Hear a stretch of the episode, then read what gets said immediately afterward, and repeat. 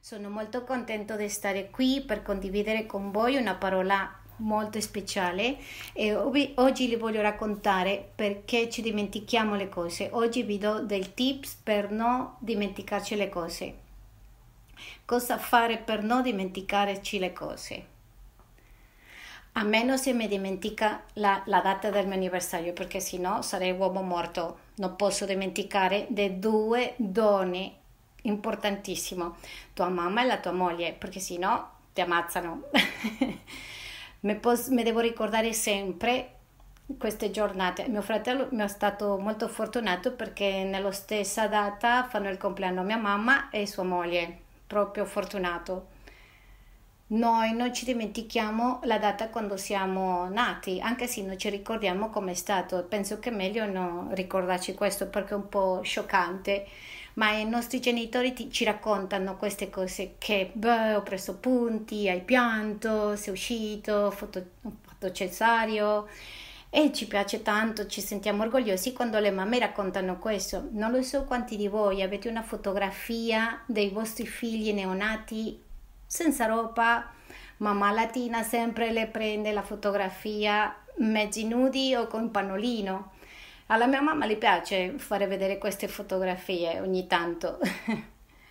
e non lo so quanti di voi avete fotografie dei vostri nonni, dei genitori.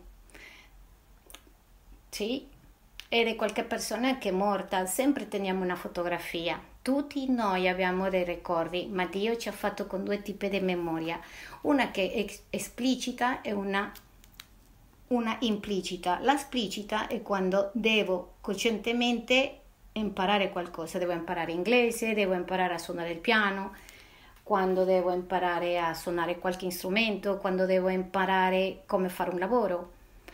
Però la implicita è una cosa che impariamo per procedura.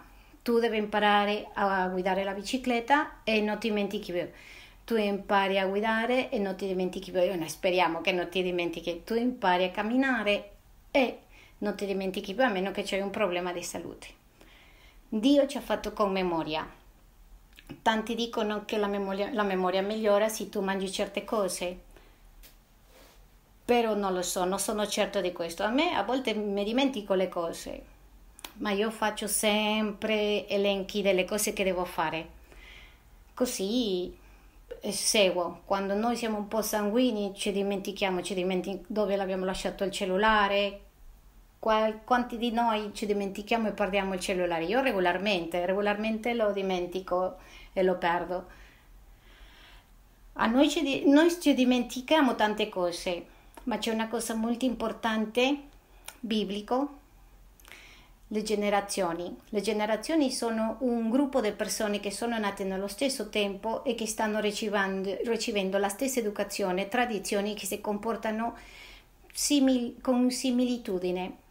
Qui ci sono generazioni di, non togliamo l'età di nessuno, però cioè, vedo generazioni di 60, 70, 90, millennium. Io sono dell'80 mi sono cresciuto con il Chavo dell'Ocio, Carrousel, non lo so quanti avete visto Carrousel, con Maria Gioacchina, Cirillo, povero Cirillo che Maria Gioacchina non lo voleva. Io sono cresciuto con, no, no, non tanto, Plaza Sesamo. Tutti noi siamo cresciuti con Tommy Jerry, con il ratto Mickey, con il sogno di andare a Disney un giorno nella nostra vita, quelli che siamo dall'80. Quelli di oggi no, perché tutto è online, quindi vanno a Disney online. Io sono cresciuto senza cellulare, eh, l'unico telefono in casa era mio papà, era un mattone proprio gigante e sono cresciuto anche in, che avevamo un telefono nella macchina, non lo so se voi avete avuto questo, e questo era una cosa proprio, eh, mamma mia, una follia, era, una, era bellissimo, questa è la mia generazione. Io sono cresciuta in una generazione che quando vedo i giovani mi costa tanto capirli, ma quando vedo gente della mia generazione mi capisco un po' meglio come ah dai che questo mi stanca, questo non lo, non lo capisco, perché siamo simili. Allora Dio ha fatto generazioni che hanno lasciato belli ricordi nella vita. Allora, io li voglio portare a due parti della Bibbia, Deuteronomio e Giudici. Deuteronomio e Giudici. Mettiamo il dito su questi due libri, si prendete appunti, però prima vorrei andare a Deuteronomio 6 del 4 al 9. In Israele c'è una cosa molto interessante. In Israele tutto quello che succede diventa un ricordo, si fa un ricordo. Un monumento, un museo, una pittura, un quadro o si scrive e si mette via per tanti anni. In Israele c'è un museo che a me piace tantissimo, è il Museo della Diaspora. È il Museo della Diaspora che ti racconta a qualsiasi persona che arriva a Israele come è iniziato Israele. Ricordiamo che Israele è il popolo, la terra scelta per Dio, non l'ho scelto io, l'ha scelto Dio. Allora la diaspora ti racconta come si sposa un ebreo, come vive un ebreo, che succede quando i bambini fanno 15 anni. E c'è un posto dove tu riesci a vedere l'albero genealogico per il tuo cognome. E tanti siamo arrivati che abbiamo trovato che avevamo qualche parente ebreo. Noi abbiamo, abbiamo trovato che la mia nonna, no, la grande grande nonna era ebrea e nella casa della famiglia di mia madre facevano pratiche ebree, ma non sapevano che era così perché sono cresciuti cattolici. Però questa è un'altra storia. E ci raccontano che perché il popolo eh, ha dovuto uscire, andare via e poi tornare. Il popolo israeli c'è una tradizione, mantenere ricordi. Il primo punto per non dimenticare la memoria è mantenere ricordi come le manteniamo? Con fotografie, video, certo. Tanti guardano le lettere di amore, certo, anche se sono vietati tanti, però eh, non li lasciamo, non sono permessi, ma adesso i ragazzi usano WhatsApp, Snapchat e così i vostri figli mandano una frase romantica e entro 24 ore sparisce quello che mi hanno raccontato i ragazzi. Allora, Deuteronomio 6, 4 dice così, li leggo, non lo so se c'è nello schermo, vediamo, leggiamolo un pochettino. E dice, ascolta Israele, il Signore nostro Dio, è, l'unico Signore, ascolta Israele, Ishma Israele. Questa è la, una frase molto famosa in Israele. Ascolta Israele.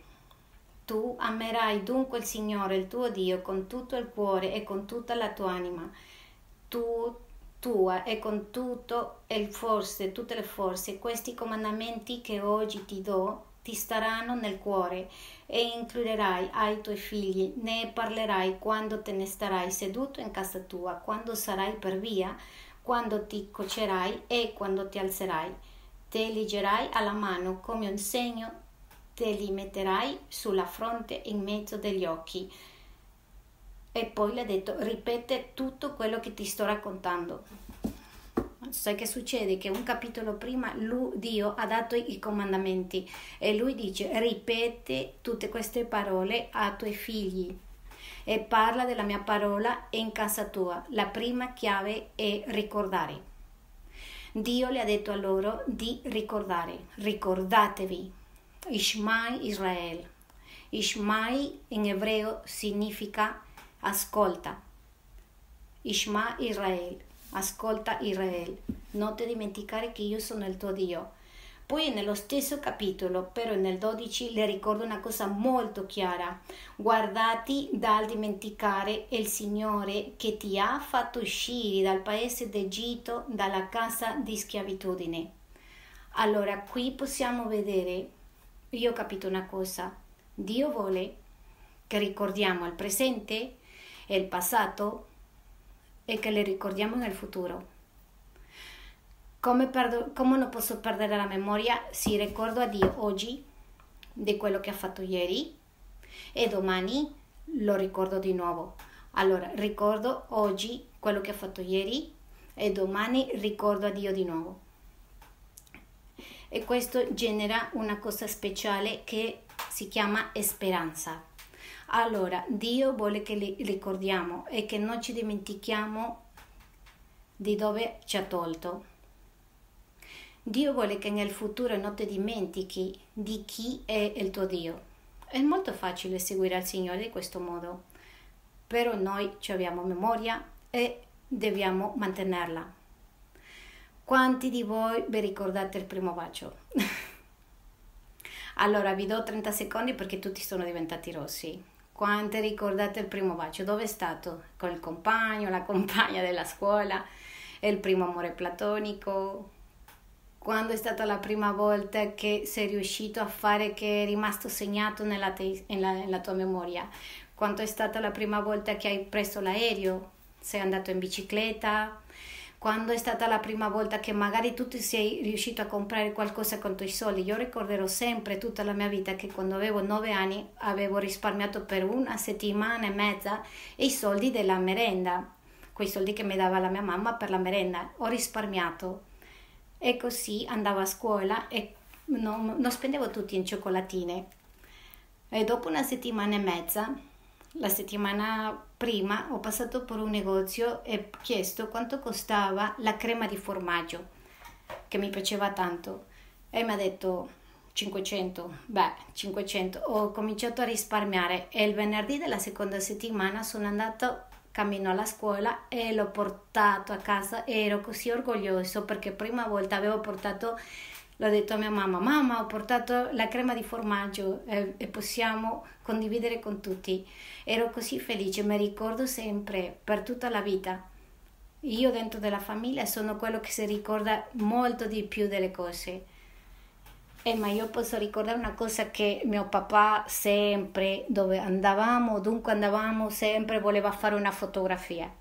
O dunque, non fa niente se il cibo si raffredda, ma dobbiamo guardare la camera per la fotografia e nella mia casa ci sono mille, mille, mille di fotografie.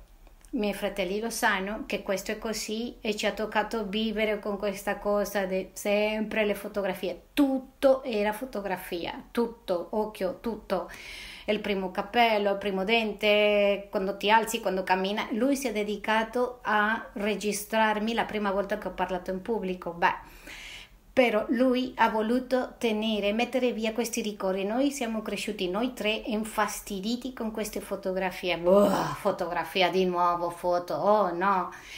E ogni volta che uscivamo con papà, per favore, papà, foto. Ma sapete che?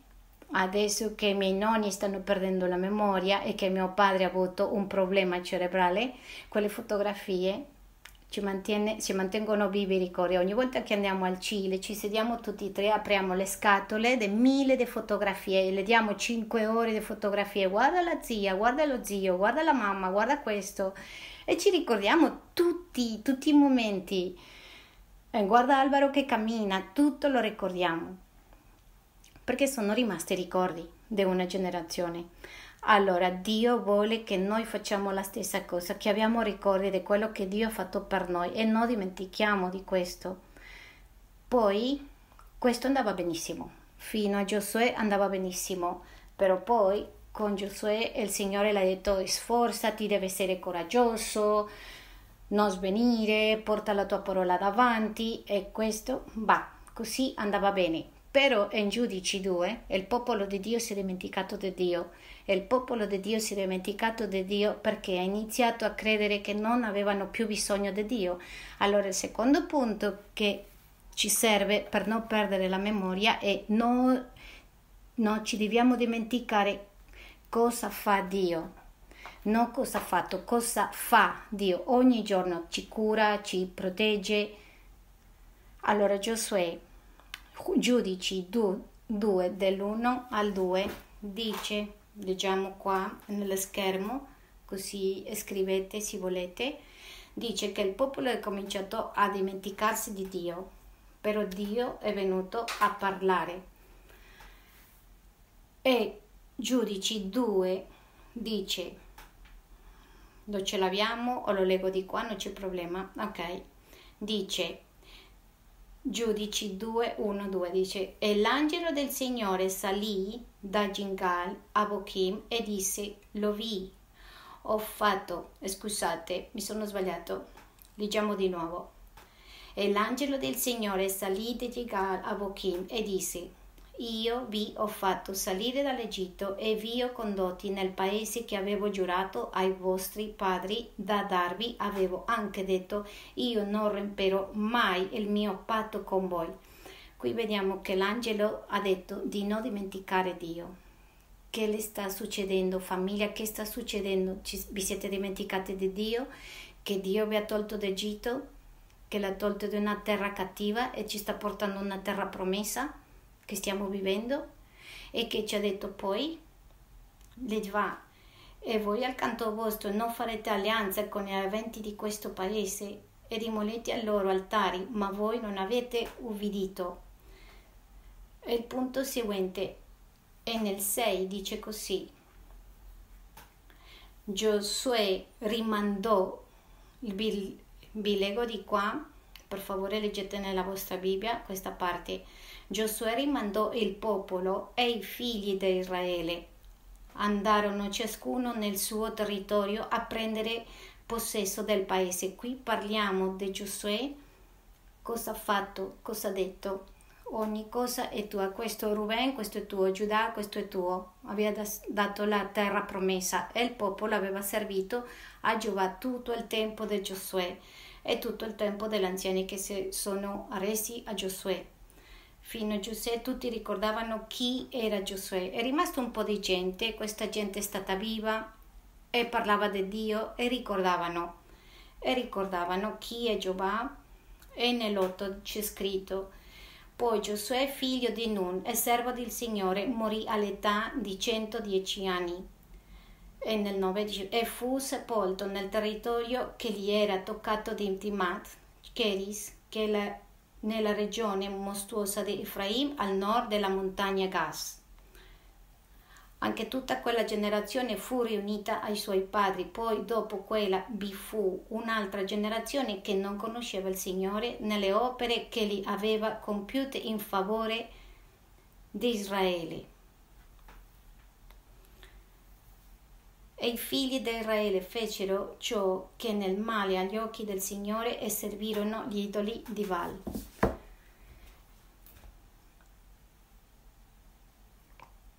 Schiacciate il bottone nella sedia e potete dire come nei concorsi, potete opinare. Sapete che è successo? Loro sono dimenticati chi era Dio. Perché pensate che Dio perché si sono dimenticati chi era Dio. Nessuno le ha raccontato, loro era, non, non erano grati. No, sapete cosa è successo? Che in quel momento loro si sono dimenticati di Dio perché nessuno li ha insegnati. Perché i vecchietti sono morti e nei nuovi non sapevano niente chi era Dio. Allora continuavano ad andare avanti, avanti, senza conoscere chi era Dio, chi aveva fatto Dio nel passato non lo, pos- non lo, riuscivano a cercare perché non sapevano chi era. Loro si sono dimenticati da lui. Indovinate che cosa è successo?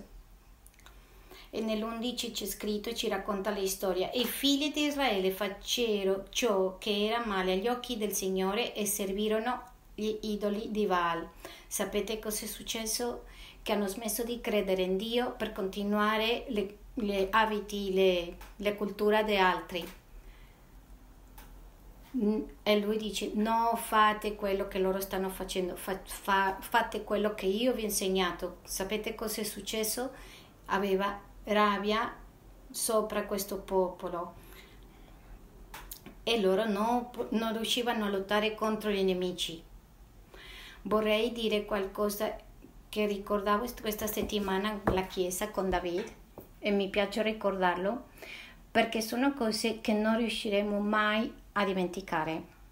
Quando a noi ci hanno dato questo locale e nell'anno 2008, 2008 un novembre, sì, novembre 2008, questo locale non era niente, niente, niente, ma niente, eh?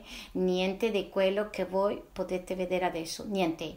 Era una cosa orrorosa, era orribile, era, sembrava una casa del terrore ma non la casa del terrore di Disney, una casa del terrore quelle ordinarie che proprio sono e nei paesotti così, proprio che sembra che ti prendono dai piedi, ma urlava la gente proprio di vedere questo posto qua.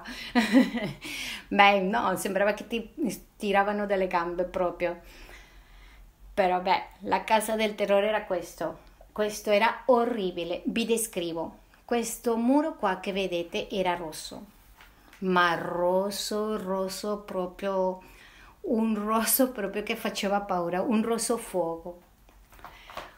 Avevamo un piano brutto, vecchio, brutto, brutto, brutto. Proprio questo stage era fino a qua. Una volta uno di quelli della loda e si è gridato Amen, è saltato qui è caduto dall'altra parte. Immaginatevi allora, quando siamo entrati qua con... c'erano solo due speaker, nient'altro. Cioè avevamo una batteria elettrica che non l'ascoltava soltanto quello che la suonava. Un gruppo di alabanza che, beh, lasciamolo così. avevamo ma avevamo della erba proprio fino al collo, non vi dico bugie, ma l'erba proprio era, era altissima, proprio quella era, era, era enorme. C'erano il cortile proprio pieno di erbe, c'era pieno di scoiattoli, ratti, di quegli insetti. Questa era una plaga proprio di ragni. Entrava il freddo per tutti gli angoli della chiesa e noi aspettavamo con ansia che tornasse Davide e Sandy che arrivavano come pastori per ricevere la chiesa nuova. Ma figuratevi. Eravamo qui in un momento che veramente era molto difficile per la congregazione che, e questa era una transizione di un locale accomodato a questo qua. Ma quando mi hanno chiamato, sono andato in Spagna e sono tornato e lui mi dice, David, mi diceva, tu con Pat andate a, con le chiavi a prendere il locale che sembra buono. Noi eravamo felici quando abbiamo aperto la porta e l'abbiamo guardato in giro, abbiamo detto, beh, si può fare qualcosa, no? e l'ho detto, sì, sì, certo. E sempre Pat vedeva tutte le cose con occhio di fede e sempre vedeva eh, con una possibilità di grandi progetti, molto positivo. E quando siamo entrati ha detto, beh, è mercoledì, guardate che memoria è mercoledì e questo venerdì si fa vigilia, cosa facciamo? Ho detto, eh beh, non lo so, tu dirai, cosa facciamo? Con questo freddo tutti quelli che entrano si congeleranno tutti. E domenica ce l'avremo proprio la prima riunione. Beh, come facciamo? Non lo so. Ci abbiamo un progettore? No, facciamo con quello che abbiamo. E così abbiamo iniziato questo locale. Questo è stato il nostro quarto locale. Il primo locale era la Casa d'Incanto. Non lo so dove da anni, però era lì, era la, il salotto di casa di lui, era il nostro locale. Eravamo un po' stretti, però c'era soltanto una chitarra e un microfono e così andavamo avanti. L'altro l'abbiamo, l'abbiamo avuto in Bolton, un locale proprio bruttissimo. Era piccolissimo, piccolo, piccolo, piccolo. Noi dovevamo stare proprio a fianco c'era, non lo so se, se vorrebbe ricordate come funzionava prima. Prima esistevano una cosa che si chiamavano trasparenze, che si facevano le fotocopie e allora come, su, come si faceva? In un rincone c'era Pat, più delle volte era Pat, con i CD e con una scatola di CD si faceva un elenco di tutte le canzoni che dovevamo ascoltare. Allora, Pad era con tutti i CD, Cristina dirigeva l'alabanza, la loda e poi Becky doveva passare le trasparenze. Allora eravamo lì, Gesù pan de vida, oh, la carpetta cambiava, progettava, tutti cantavano, poi cambiava il CD, Pad cambiava, metteva l'altro, si progettava la musica e beh, questa scatola ce l'abbiamo ancora lì.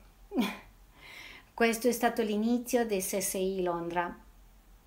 Arrivava Emma, Cristina, arrivavano tutti da Spagna per vedere come dire wow che bello, ci vengono a vedere, vedevano questa scatola piccolina.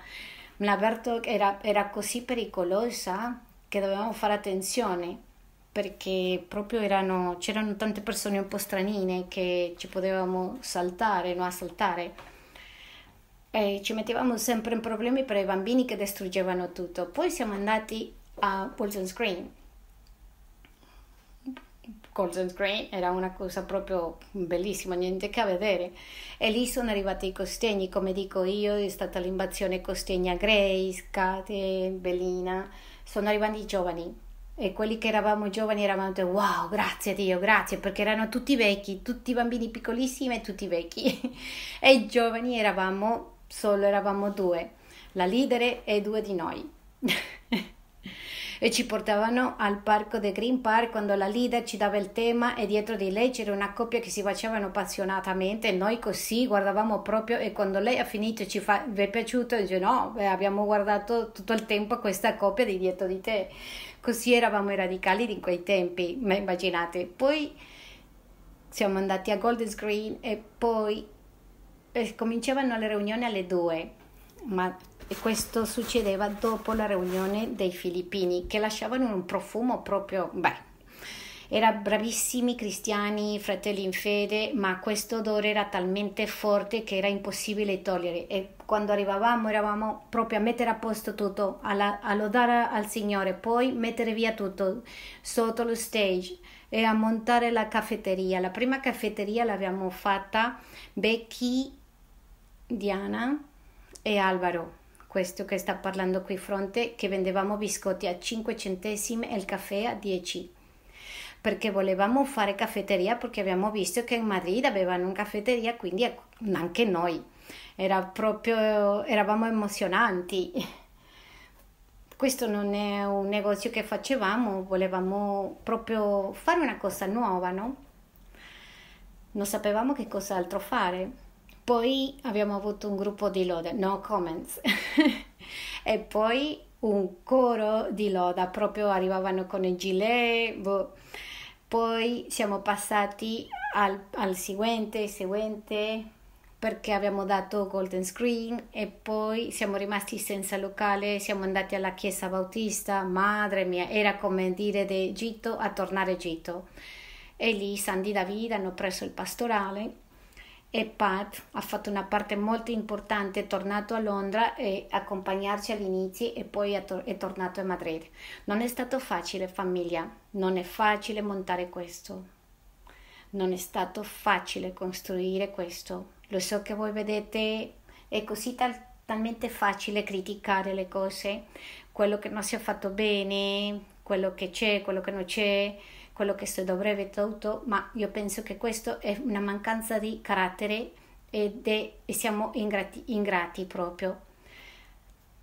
Nella Bibbia dice che loro si sono dimenticati dei Yahweh e quando io vedo lo sforzo che sta dietro per voi sedervi in queste sedie e che siete comodi e avere questa chiesa con queste luci che non sono state gratis e che adesso c'hai proprio una caffetteria con una macchina che fa cic cic cic e ti fanno il caffè, che c'hai la cellula in Zoom mentre tu sei in quarantena, che tu c'hai la cellula in casa tua e i pastori vanno fino a casa tua.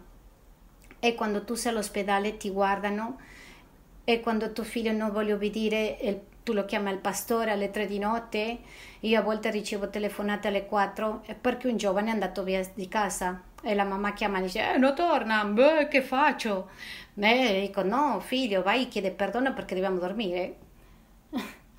Quante cose non ha fatto Dio per noi e al primo sbaglio, al primo danno, alla prima cosa che io dico, ah, che non sono d'accordo, sapete cosa facciamo? Lo critichiamo. Oggi riuscivamo a inglesi con la traduzione. Oggi arriviamo itali- a italiani con la traduzione. Oggi abbiamo fatto Caro TV online e abbiamo, siamo arrivati a tantissima gente, più che mai. Ma dietro di questo che brilla, di questo brillo, non siamo stati qua seduti a fare niente. Noi a correre, Adesso arriva l'altra parte, pa, ciao famiglia, benvenuti, da da da, che allegria, vi vogliamo bene, corte, vai all'altra camera, ciao famiglia, benvenuti, che bello che siamo qui in Caro TV, beh, e dove eravate voi? E noi guardavamo dove c'è la gente, eravamo in sei, ci mancava vedere, vedere queste facce qua, Caro TV all'inizio era la stessa cosa, 50, 55 persone, 80, 85, 100, 120 e l'ultima volta che abbiamo dovuto fare la gente non, non, non entrava, andava all'albergo intorno. Dio ci porta di gloria e in gloria. Diamo un applauso al Signore perché è così buono e bravo.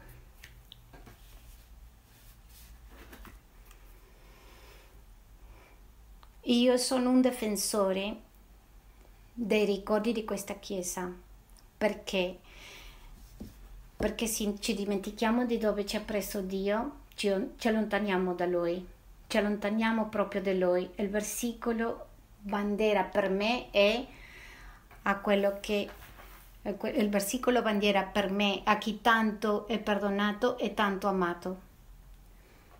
È quello che ho e no perché ho vinto l'otto no ho questo perché sto sempre vicino accanto al pastore, no, quello che ho, Dio lo sa, quello che quanto mi sono sforzato e non è stato facile, non è stato facile. Curare i giovani, curare i vostri figli non è facile, signore, signori, non è facile perché vengono con sbagli tecnici, sguasti tecnici, che quelli che devono affrontare questi guasti tecnici siamo noi. E a volte fa male quando non riusciamo a portarli al potenziale massimo, che questo è il mio obiettivo. Il mio obiettivo non è controllare i vostri figli, il mio obiettivo è portare i vostri figli al potenziale massimo, il chiamato di Dio per loro, perché se succede quello che è successo con Giosuè, il giorno che tu non sei in questo mondo e tu non l'hai detto che cosa significa Dio, si dimenticherà e mai più porterà avanti questo che ha imparato in questa generazione. Io ho visto mamme a piangere qua per, per i figli, per le figlie, abbiamo visto tanti pianti insieme. Abbiamo visto la mamma di Dio come ha alzato questi figli e Dio li sente questo pianto e adesso i figli stanno in una situazione migliore perché Dio è stato buono e se mia mamma non aveva pianto e gemite pianto a Dio per la mia vita e per i miei fratelli io non sarei qua e i miei fratelli neanche tutto richiede un sforzo e non è stato facile arrivare al 2020 in un locale che adesso se vedi un spettacolo che l'altro giorno quando abbiamo finito di aggiustare tutto, abbiamo pitturato, aggiustato e dico siamo venuti perché ho finito il lavoro e siamo venuti qua a dare una mano. Tanti non hanno dormito per alzare questo e fare rimanere come adesso. l'altro ieri sono, ero là sopra e l'ho detto a Sandy che cosa direi pazzi entrare in questo momento qua. Direi oh my days. Perché? Perché Dio ci porta di gloria in gloria e dobbiamo essere un popolo grato ed es- e smettere di essere egoisti e ricordare la grandezza di Dio. Se tu ti dimentichi la grandezza di Dio, ti dimentichi chi è Dio e se tu ti dimentichi chi è Dio, può succedere catastrofi. Diventiamo egoisti perché tanto arriviamo nella chiesa senza niente, con zero, zero. Ci sono uomini qua che sono arrivati qua e ci sono sposati quando non li guardavano neanche una mosca, li guardavano eh, ridete, eh? ridete perché voi volete sapere chi è. No, no, no, la prossima predica le dico. Perché? Perché siamo ingrati. Perché arriviamo al redile a distruggere il redile quando è stato un costo duro. Voi sapete che Enrique Yema e tutti, il, tutti nel gruppo missioneri là, i loro figli sono cresciuti con cibo scaduto, voi sapevate questo? Vi racconto. Anna Martinez, Belen Martinez, Raquel Ninam, Rebecca Ninam e Kike Junior sono cresciuti con cibo scaduto che la prendevano in, un banco, in una banca di, di, mangiare, di cibo, perché tutto quello che i genitori avevano li invertivano, li investivano nella casa di Dio. Io li conosco per tanti anni e li amo. E lo so che ogni missionario che sta lì in piedi non è arrivato per opera di magia. Loro hanno lavorato, sono insanguinati i ginocchi, come ai vostri pastori che sono qua questo non è stato facile da alzare, di costruire. Qui abbiamo pianto, qui abbiamo passato i momenti difficili, però Dio è stato con noi. e tu sei testimonio, allora la mia domanda è perché ti dimentichi? Perché ti dimentichi? Perché ci dimentichiamo chi è Dio? Perché cerchiamo sempre religione, religione, religione. Chi ti dica non mangiare questo, vestiti così, la gonna più alta, la gonna più alta, la gonna più lunga, perché cerchiamo religione, se quello che Dio vuole è un popolo che sia capace di ricordare e andare avanti. È quello che vuole Dio. Siamo andati a Marocco per dieci anni e quello che è venuto con me a Marocco, sapete che c'è bisogno là, certo? Ma io ti dico una cosa, tu vai a Marocco una volta e nessuno si dimenticano di te. Mai. Io quest'anno che sono andato, sono andato, eh, la parrucchiere? Dov'è il parrucchiere? Eh, il parrucchiere è rimasto a casa perché è diventata nonna. No, lei, la stilista, non è venuta perché tutti chiedevano per Alex. in arabo. Perché lei ha lasciato un segno tutto quello che si è fatto lì è stato un sforzo dietro uno sforzo. Ci hanno tolto tutte le valigie, tante volte, e Alex lo sa, e Alba che è venuta con me. Ci hanno tolte tutte le valigie, letteralmente quando vado con Alice le dicevo vai tu prima perché sei donna, a te non ti fanno niente a lei, andava veloce via.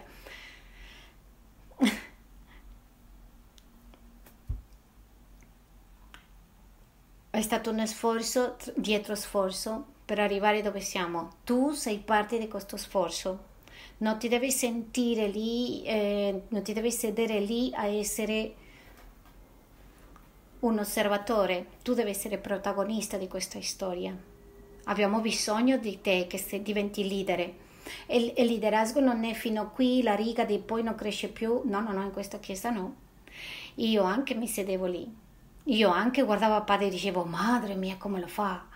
Predica e non si muove neanche, ma guarda, lui muove la mano e esce la loda proprio, come lo fa, come lo fa?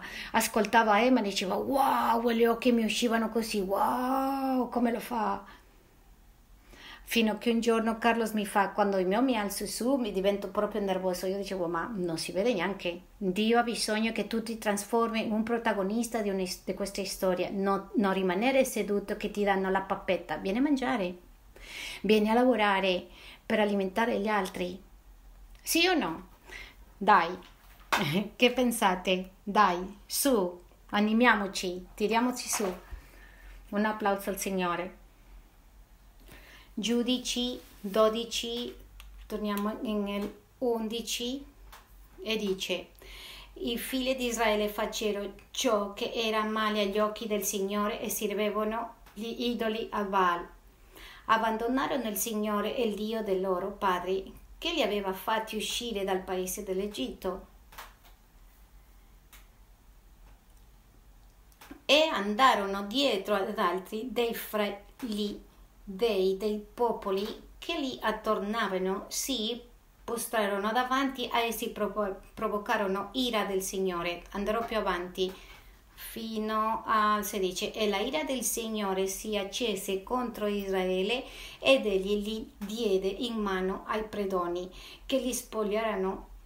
Li vendette ai nemici che stavano loro intorno in modo che non poterono più resistere di fronte ai loro nemici Dovunque andavano la mano del Signore era contro il loro al loro danno, come il Signore aveva detto, come il Signore aveva loro giurato e la loro tribolazione fu molto grande. Lui, la, il Signore, allora fece sorgere dei giudici che li libera, liberavano dalle mani di quelli che le avevano fatto male. Dio sa che abbiamo bisogno di una guida quando tu c'hai un pastore, l'unico che fa è amarti, guidarti, non, non, fa un altro, ah che si mettono nella mia vita, no, no, non si vogliono mettere nella tua vita, solo che ti fanno vedere le cose di un altro angolo. E i giovani mi dicono, posso o non posso? No, fatti parlare dal Signore. Dei ragazzi mi dicevano, io non le dico più niente a, a Catherine perché mi fa sempre pregare, e per quello la cosa migliore perché io non posso decidere per te però uno come leader fa puoi vedere più in là, uno vede la persona e dice wow c'è qualcosa in questa persona che, che può andare più in là, per quello limitiamo al sonido, per qua a pitturare e tanti, tanti ragazzi hanno lavorato, ma come dice David, preferisco la chiesa così con questi sbaglietti a perfetta fatti per gli anziani. Questa chiesa è stata pitturata per i ragazzi, per i giovani e questo rimane proprio così per tutta la vita. Questo nome è scritto e la continuano a pitturare perché questo è il sistema, questo è il sistema e se c'è qualcuno che ci impulsa a noi è l'amore che abbiamo per Dio. E lasciatemi dire una cosa, voi avete un pastore che non si ferma mai, non si ferma mai e ti spingerà ad andare per ancora di più. E questo pastore, se fermava io non sarei qui. No, no, non sarei neanche sposato. David, le chiedo a Catherine, voglio sposarmi con lei, voglio chiedere matrimonio. Vai, David, un po' paura. Dai, dai, dai, vai. Dai, ha preso l'anello, vai, chiedeli, chiedeli. Mi spaventa, mi spaventa perdere la indipendenza. Certo, però poi mi sono reso conto che parte della vita è sposarsi e l'ho fatto. Allora, io non sono perfetto, io faccio, faccio tanti sbagli, tutti facciamo tanti sbagli e leaderi non siamo gloriosi proprio che andiamo sulla nuvola. Ci sono giornate buone, ci sono giornate cattive, ma c'è qualcosa che ci brucia nel cuore e lo so che anche a te ti brucia, quello che Dio ha fatto per noi quello che Dio farà nel nostro futuro, quello che farà con tanti di noi più avanti, grandi cose farà il Signore. La parola dice né occhio, né occhio ha visto, né l'orecchio ha sentito le cose che ha preparato il Signore a quelli che li amano. Finalmente, se ci, ci sbaglia la memoria, perché ci dimentichiamo di dove ci ha preso Dio è lì che siamo ingrati. Allora, la prima chiave per non perdere la memoria è mantenere ricordi. La seconda, non ci, non ci dobbiamo dimenticare cosa fa Dio. Non ci dobbiamo dimenticare mai. E la terza è non dimentichiamo di dove ci ha preso Dio. Di dove ci ha preso Dio. E allora andiamo all'ultimo versicolo, sta in Esodo 13-14. Esodo 13-14, questo per i genitori, è il giorno che toccherà a me e spero farlo bene, perché non voglio che i miei figli si dimenticano di quello che devo fare. Per adesso ho figli spirituali e sono proprio un fastidioso, sono intenso proprio, perché io credo in loro e loro lo sanno, lo sanno, perché No, ah, perché non vado alla cellula perché mi fa male l'unghia. Vieni qua che c'è un cerotto e così ti passa. Ah, che oggi non posso andare a radicali perché devo usare maschera. No, fa niente, io ce l'ho tante maschere, così vieni. No, scusa, niente scusa, perché nella vita dobbiamo essere forti, berraco, come dicono i colombiani. Questo è il 20% dei colombiani che si mi sta mettendo per essere sposato con una costegna. Esodo 13-14 dice così quando in avvenire tuo figlio ti interrogherà dicendo cosa dice? Che significa questo? Tu gli risponderai? Diciamolo tutti insieme, dai, uno, due, tre. Il Signore ci fece uscire dall'Egitto, dalla casa di schiavitù con mano potente. Allora qui c'è una cosa molto importante per quelli che sono papà e mamma, tu le devi ripetere a tuo figlio tutti i giorni. Noi prima facevamo questo, guarda come ha fatto il Signore. Lui ci ha alzato da, da, niente. La mia madre tutta la nostra vita ci ha raccontato la storia di lei, della nonna, dei nonni e di tutti i zii. E noi tre sappiamo tutta la storia della mia mamma e io le ringrazio perché adesso so di dove sono le mie radici e lo so che a voi piace raccontare.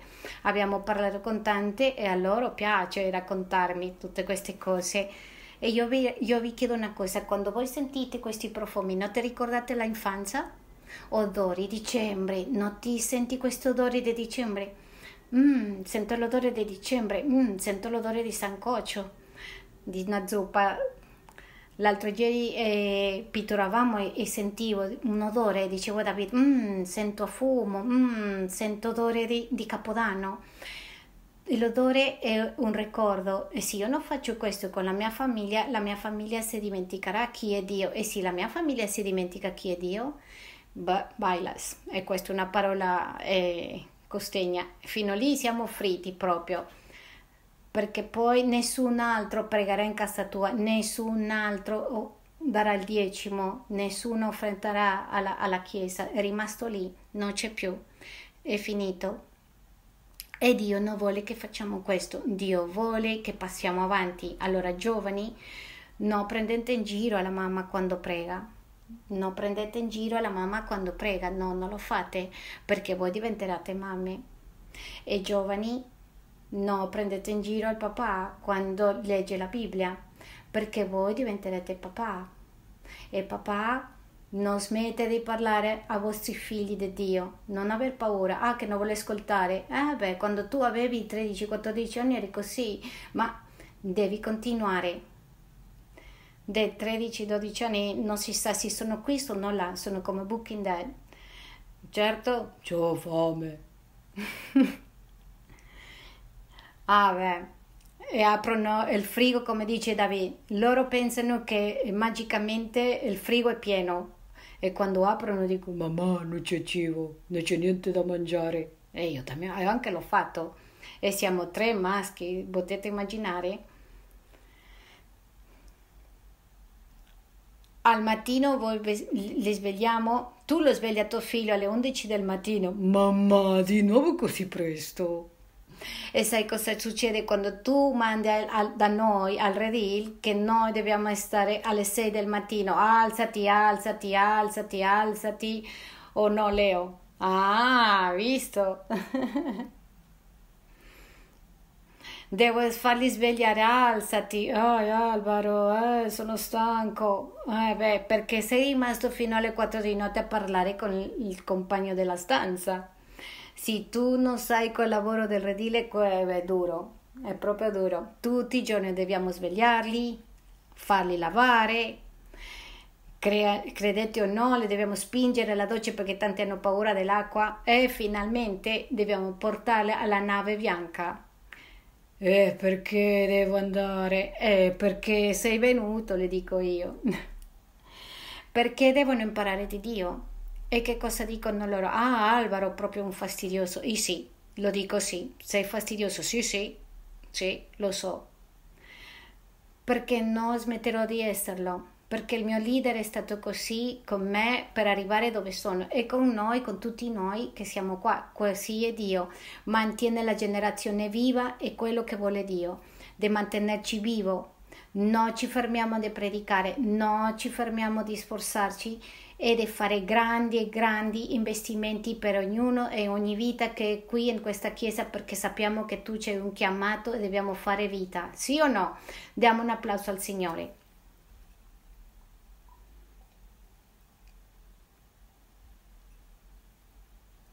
Io vi voglio invitare a considerare una cosa molto importante, molto, molto importante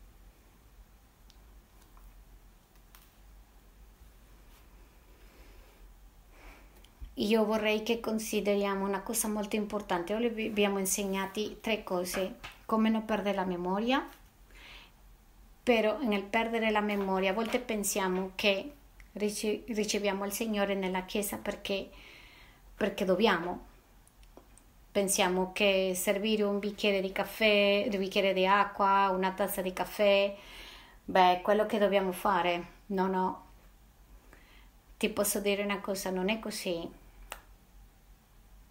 perché nel trascorso della vita cristiana Dio sempre ha cercato che il popolo di Israele non si dimenticara chi è Dio, mai, però che non si dimenticasse che cosa ha fatto Dio per loro. Ma lui voleva che facevamo l'altra parte, adesso voi andate e raccontate altri. Dio le ha detto a,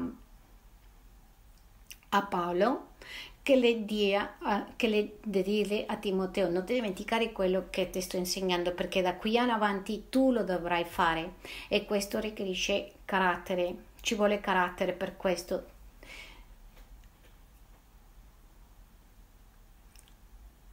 e quando uno pensa in questo si mette a pensare tanto E quando mio padre aveva cancro ed era nella chemioterapia, lui già conosceva di Cristo, leggeva un libro, è rimasto, si è addormentato e diceva perché succede cose cattive a quelli che credono in Dio. Mamma mia, ho detto che ispirazione, qui con la chimo legge, legge questo libro, che positività.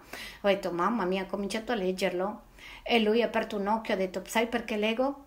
Sai perché lo fa? Perché non fa niente quella situazione che stiamo attraversando. Dio non, fa, non sbaglia mai ho chiuso il libro e ho detto, bah, oh, l'ho letto. Ma mi ha detto, perché devo leggere un libro? Sì, così grande, sì, mio padre mi ha fatto un resume. Io le ringrazio, sono così grato con i miei genitori perché non hanno smesso mai di raccontarci chi è Dio, anche in momenti difficili.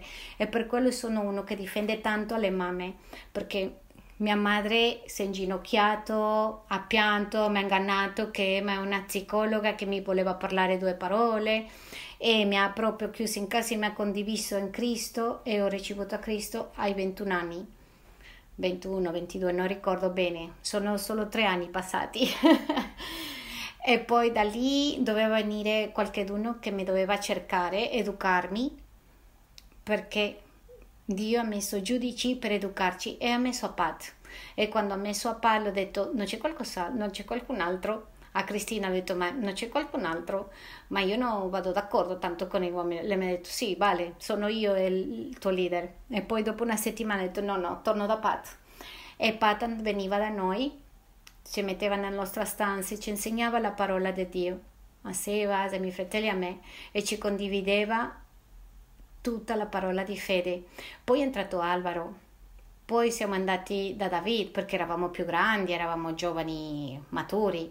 Potevamo andare alla cellula dei, dei più grandi. E Pat si dedicava ogni pomeriggio a dedicarci alla parola di Dio. E poi ci portava alle sconfitte di fare qualcosa rare per Dio. Poi è venuta Viviana e ci ha ispirato a fare delle cose proprio pazze. Fra queste, un giorno ha detto: Domani tutti i giovani devono essere a mezzogiorno in punto alle 12 in casa mia. E lei abitava lontano, all'altra parte di Londra. E siamo arrivati alle 11.59, 12 in punto. Lei ha chiuso la porta. Un ragazzo è arrivato lì e poi ha bussato e ha detto: No, ci vediamo in chiesa. E con questo ci ha insegnato. E l'ho detto al Signore: quello che mi arriva a mezzogiorno sta dentro, sì, no, no. E così abbiamo imparato che le cose di Dio si fanno con eccellenza. E poi passiamo a un altro livello. Abbiamo avuto Davide e Sandy. E cosa ci fa Davide e Sandy? Sono stati, per quelli che non sapete, sono stati sempre, da quel momento che ho conosciuto a Cristo, abbiamo camminato insieme per più di 20 anni insieme. E in questo momento, 20 anni su, io mi faccio, divento più vecchio, no, no, mi sono spaventato, no, ancora non c'è 40. allora, hanno preso una chiesa, l'hanno alzata, l'hanno costruita e con tutto quello che sapevano l'hanno portato a dove è adesso. E questo continua, famiglia, questo continua, questo continuare camminando perché l'opera di Dio cammina, continua, continua e non si ferma. Oggi si, si dà l'occare in Spagna ma viene un altro migliore. Significa che c'è crescita, che prima eravamo qui 80, 90, adesso entriamo 150 e bene, perché il vostro pastore ha avuto una idea brillante di allungare questo posto, diventare più comodo. Non pensate che avete due pastori con tanta visione? Non pensate che dobbiamo essere più grati con la nostra congregazione che Dio sta facendo cose grandi in questo locale così piccolino? Da qui sono usciti i missioneri. Due di loro sono missioneri in Colombia, pastori. Da qui del SSI. E tanti altri usciranno. El Redil continua a essere un posto di consuelo cresce, di crescita per altre e una casa di recuperazione per tanti che erano persi nel mondo. Famiglia, Dio ci ama e se c'è qualcosa che voglio lasciarvi alla fine di questa predica è che quando noi crediamo in Lui non possiamo morire la visione di Dio. Eh, dai, ad avanti, dobbiamo andare avanti e quando si ti chiedono servire tu non le stai facendo un favore a nessuno, tu stai mettendo un grano di arena per la prossima generazione e tanti di voi siete genitori e, i vostri figli devono crescere, magari dentro vent'anni sarà tre volte, cinque volte più grande e tu sarai un veterano, proprio un anziano nella chiesa. C'è gente che è passata lo buono, lo, lo, lo cattivo, lo difficile e anche quello che è passato lo buono e lo meraviglioso di Dio. Allora alziamoci in piedi e ringraziamo a Dio per quello che ha fatto nelle nostre vite. E io ti invito a che prendi un istante nella tua vita e nel tuo itinerario di oggi e non mettere l'orologio in questo momento e diciamolo al Signore che ci siamo dimenticati chi era Lui. Ci siamo dimenticati che quando siamo arrivati siamo arrivati distrutti. Ci siamo dimenticati che, che non avevamo speranza. Ci siamo dimenticati che nessuno dava niente per noi. Ci siamo dimenticati che abbiamo rovinato tutto nella vita fino al giorno che abbiamo conosciuto Gesù e quel giorno che abbiamo conosciuto il nostro Salvatore, lui dice che lui ha cancellato tutti i peccati, lui ha dimenticato questi peccati, non ricorda più e ci ha dato vestiti nuovi, scarpe nuove e ci ha detto Ishma Israel, non ti dimenticare, io sono il tuo Dio, amami, non, non avere un altro Dio, io sono il tuo Dio. Ishma es, vuol dire ascoltami, ascolta mio figlio, ci ha detto Dio. Da adesso in poi, magari prima no, perché non credevi chi, chi era il tuo Dio, ma oggi ti dico, io sono il tuo Dio. Amami, non ti dimenticare chi sono io, non, ti, non dimenticarmi. E me l'ha detto anche a me, racconta alle tue generazioni che io sono Geova. E poi le ha detto parla in casa tua di me e raccontali ai tuoi figli di me. E quando i tuoi figli ti chiedono, mamma, papà, perché facciamo questo? Tu le devi dire, un giorno io sono stato schiavo in terra egizia, egiziana, facendo quello che facevo prima di Gesù. E non mi vergogno a raccontarti, figlio, figlia, o discepolo o compagno nella fede, non mi vergogno di raccontarti che io prima facevo cose orribili, però sai cosa ha fatto Dio? Mi ha alzato, ha pulito, mi ha pulito, mi ha purificato la mia vita, mi ha dato vestiti nuovi e mi ha chiamato a raccontare a tutti le grandezze del suo nome. E oggi che sei arrivato qui nella chiesa, che sta circondato di gente che ha sofferto perdite grandi, che sei circondato, che fino ad oggi devi lottare con cose molto difficili nella loro vita. Però si alzano al mattino e dicono Loda Dio per questo giorno, per questa giornata nuova. Grande sei tu e grande la tua misericordia e anche se io non vedo la tua promessa compiuta, continuo a credere. Questo è il popolo di Dio. Dili oggi, Signore, io voglio essere così, io voglio che la mia mentalità cambia, io non voglio andare e lamentarmi, lamentarmi. E stare a criticare che se io lo facesse meglio, che se io facesse così, che se magari lo fanno così e che non mi piace. E che ci sono tante cose.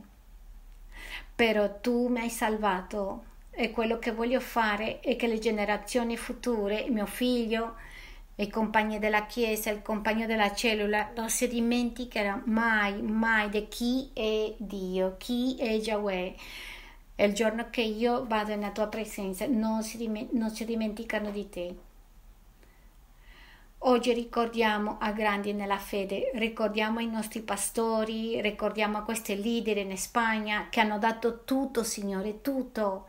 Lo sappiamo, Signore, che ancora all'essere cieco loro continuano a vedere con gli occhi di fede.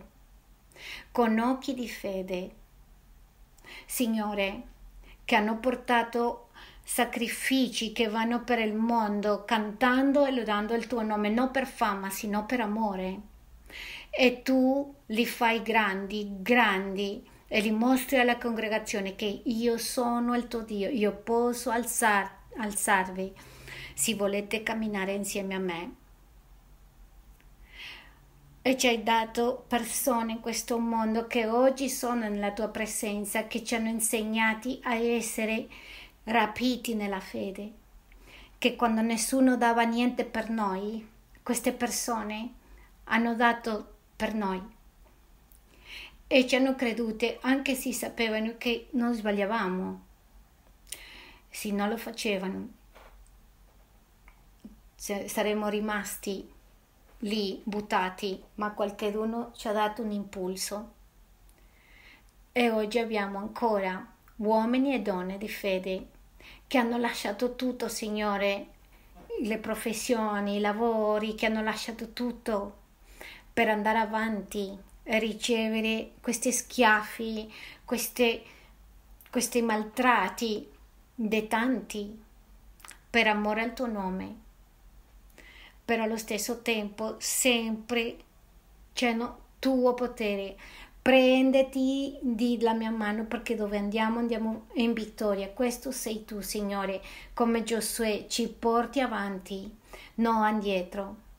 Signore, dili oggi io decido unirmi a te. Io voglio, Signore, essere uno di quelli che ti portano il tuo nome in alto per l'eternità. Io voglio portare alla mia famiglia che ti conosca per sempre, non la religione cristiana, sino al creatore di tutto, al creatore della mia salvezza. E non voglio dare adorazione al Baal né a nessun altro Dio in questo mondo, sino sempre a quello che sta con me, perché grandi, grandi, grandi cose fai tu con noi.